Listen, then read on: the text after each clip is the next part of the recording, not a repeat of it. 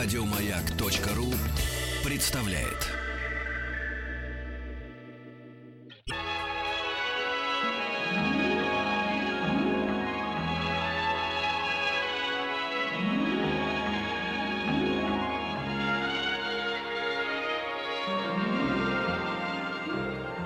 Уральские самоцветы.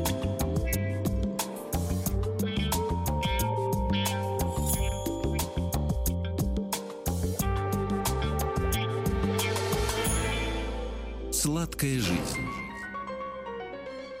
Добрый вечер, здравствуйте. В «Сладкой жизни» мы сегодня продолжаем рассказ о газировке. И дошли, может, до советских времен. Нет, не слипнется, так мы говорим в начале каждого выпуска. Да, напомню, что вчера мы уже вам рассказали про Шорле, мы рассказали, вспомнили про Германа из «Пиковой дамы», также вспомнили, что Арбенин из «Маскарада» употреблял лимонад, а Дуня в повести Пушкина, станционный смотритель, даже подавала отцу кружку ею заготовленного лимонада. Что же говорит, что Аким Данилович тоже в бакалейной лавке сидел и пил лимонад с коньяком. Мы дошли до советских времен, и в советские времена было «О, лимонад!» Лимонадыч у нас был отличный. И стал он чуть ли не национальным достоянием, ведь лимонады продавались тогда не только в бутылках, но и на разлив. Во многих магазинах и точках общепита сплошь стояли аппараты Агрошкина. Вот эти вот конусообразные, они называются сатураторы. С их помощью вода насыщается углекислым газом и превращается в газировку.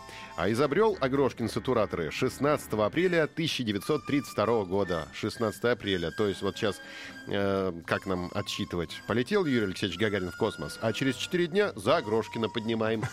Конус, да. Естественно. Очень легко А запомнить. конусы, они еще крутились, по-моему. Как да? карусельки, да, об этом мы сейчас расскажем. Еще газета «Вечерняя Москва» писала, работник ленинградского завода «Вена» Агрошкин изобрел интересный аппарат. В каждом магазине посредством этого аппарата можно наладить производство газированной воды. Первый сатуратор уже готов и установлен в столовой Смольного.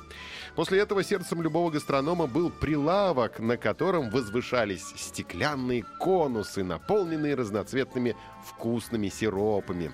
Сиропы разливались в 250-граммовые граненые стаканы и разбавлялись газированной водой, сделанной с помощью сатуратора. Газировку можно было купить не только в гастрономах и в буфетах, но и на улицах у торговок, восседавших за рулем громоздкой тележки. Оборудование, размещенное на тележке, позволяло смешивать охлажденную газированную воду с сиропом.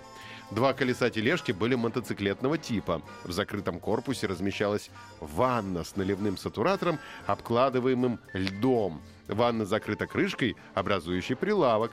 На тележке высилось несколько равновеликих вытянутых трубочкой сосуда с сиропом в виде конусов. Сначала в стакан краником наливался сироп, вишневый, малиновый, апельсиновый или какой-нибудь другой, а потом под давлением углекислого газа вода. Конусы напоминали своего рода карусели.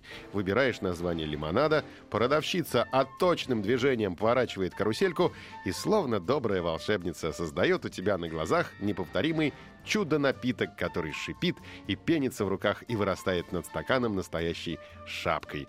Любители послаще просили воду с двойным и даже тройным сиропом. Интересно, а купалась вот эта вот хозяйка мотоциклетной Ванной? тележки в ванной, когда никто не видит? Не знаю этого. Я бы, будучи такой хозяйкой, Хорошо, конечно, что ты не бы хозяйка. Хорошо, что ты не она. принял бы ванну. Позже, в 50-х годах, на улицах больших и малых городов на замену тележкам постепенно стали приходить автоматы с газированной водой. Такие автоматы в СССР появились на 100 лет позже, чем в Америке, где их, собственно, изобрели. Сначала автоматы встречались редко. Власти время от времени устанавливали их даже в предвоенном метро. Расцвет же железных поильцев пришелся на 60-е и 70-е годы, после того, как Никита Сергеевич Хрущев, посетив Штаты, распорядился организовать производство западных машин в Советском Союзе. В одной Москве к началу реформ насчитывалось около 10 тысяч автоматов. Многие помнят то время, когда за удовольствием выпить освежающего шипучего напитка с сиропом в летнюю жару у автомата выстраивалась целая очередь. А для детей не было большего удовольствия, чем поедать эскимо на палочке, запивая его лимонадом. Москвичи в эти годы завидовали заводским рабочим и обитателям некоторых крупных учреждений, где стояли бесплатные автоматы с водой. Правда, вода в таких оазисах коммунизма наливалась только без сиропа. За копейку. Или говорили, как говорили в народе, простая. В это время автоматы с газированной водой часто становятся даже героями фильмов, правда, преимущественно комедии. Устроен этот аппарат был следующим образом. Внутри автомата находилась емкость с сиропом и сатуратор, насыщавший обычную воду углекислым газом. Трубка была выведена в небольшую нишу, в которой помещался граненый стакан. Рядом в этой же нише находился фонтанчик, на который нужно было надавить перевернутым стаканом, и внутренняя часть стеклянной емкости ополаскивалась проточной водой. За копеечную монету газировка без сиропа, за трехкопеечную с сиропом. Все помнят эти времена. Да. Ужас, какая антисанитария. Ну ничего, Вспоминаем зато теперь. вкусно. Было вкусно, Да. правда. Еще больше подкастов на радиомаяк.ру.